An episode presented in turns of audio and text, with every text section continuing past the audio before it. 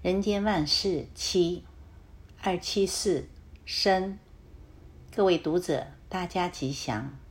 在中国的诸多文字里，“生”这个字很有意义，也为人所爱。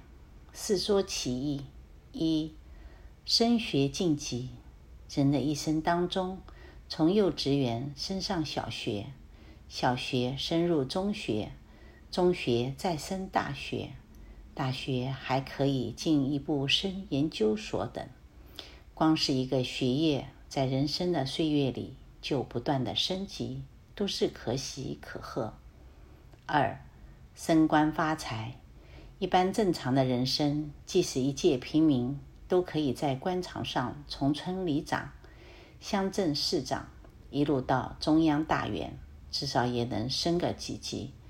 即使不为官从政，在学术上也能从小学教员、中学教师、大学讲师、助教、副教授、正教授，一路升级，能升都是喜事。三，升迁他调，有的人一生平步青云，从某个乡镇调升到大城市。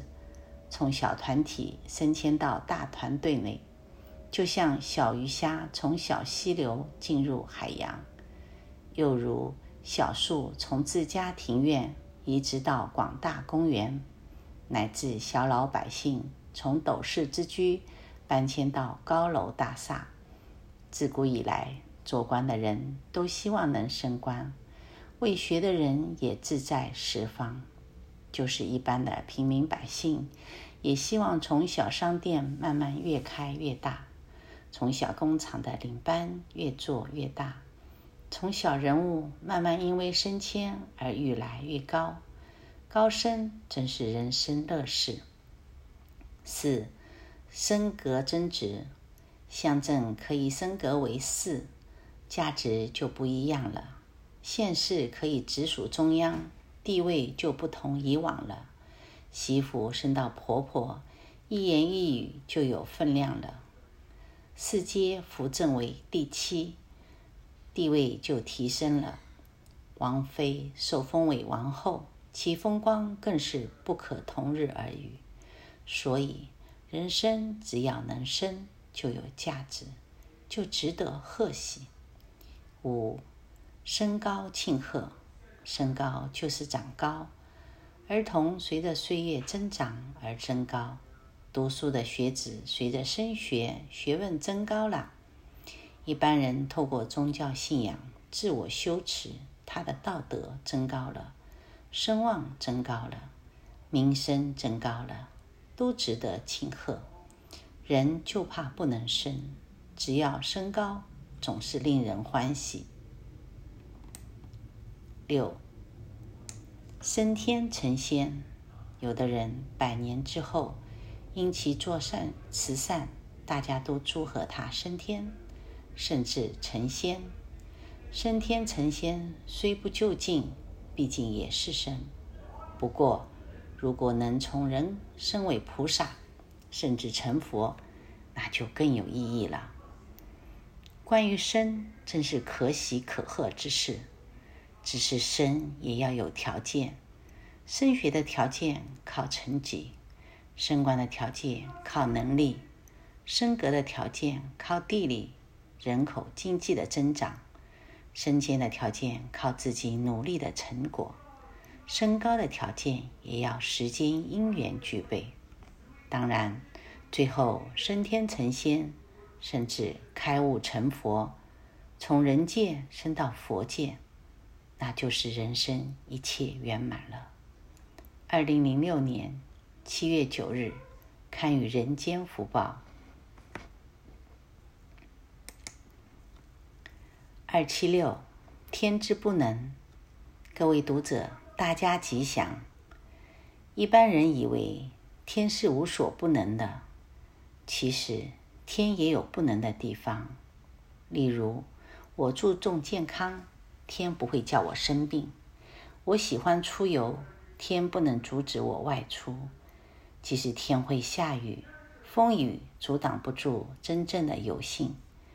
去年大陆南方的一场大雪，阻碍游子归乡过年，但是大雪造成交通困难，却阻碍不了游子回乡的希望。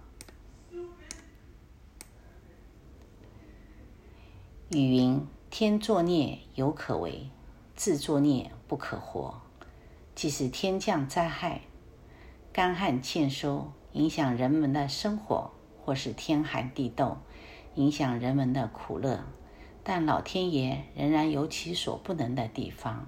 例如，一知足常乐者，天不能平。语云：“知足常乐，知足的人是世上最富有的人。”我们看客家人，每遇有人问吃过饭了没有，他们的回答与一般人不同。一般人总是说吃过啦，吃饱啦，但客家人的回答是足了。这个回答很有意义，意思是我不但吃饱了，而且吃得很满足。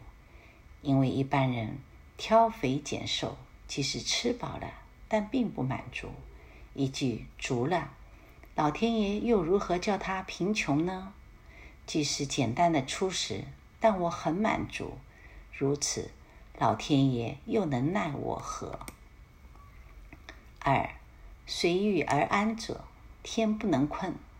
自古以来的禅者，一钵千家饭，孤身万里游，可以说他们是随遇而安的实践者。甚至朱元璋未当皇帝前，在皇觉寺当沙弥。有一天晚归，山门已关，他只得在门外睡觉。这时躺在地上，望着满天星斗，不觉吟了一首诗节：“天为罗帐，地为稿，日月星辰伴我眠。夜来不敢长伸腿，唯恐踏破海底天。”虽然年纪轻轻，既已出家，也懂得随遇而安的道理。再如不愿为五斗米折腰的陶渊明先生，他在《归去来辞》里说：“请息交以绝友，是与我而相宜。”乃至刘禹锡在《陋室铭》里说：“苔痕上阶绿，草色入帘青。谈笑有鸿儒。”往来无百丁，可以调素琴，阅金经，多么随遇而安！像他们这样洒脱的生活，天怎能困呢？三，助人为善者，天不能孤。一个广结善缘的人，到处行善，给人帮助，给人欢喜，他一生都不会孤独，因为有了善因，自然就有善缘相随。人救蚂蚁，蚂蚁会报恩；人救乌龟，乌龟会报恩；人帮贫助贫苦的人，怎么会没有善缘呢？所以，行善的人，即使老天爷要孤立他，也不容易。四，无欲无求者，天不能见。古人说：“无欲则刚。”又说：“人道无求，品自高。”无欲无求的人，即使别人要污蔑他，他的品德也是高尚的。例如战国时的严处，齐宣王告知，只要肯为他服务，保证可以过着食必太牢、出必乘车的富贵生活。但严处拜辞说：“我晚食以当肉，安步以当车。”然后扬长而去，如此之人，老天爷又怎能作践他呢？二零零八年十二月三十日，堪与人间福报。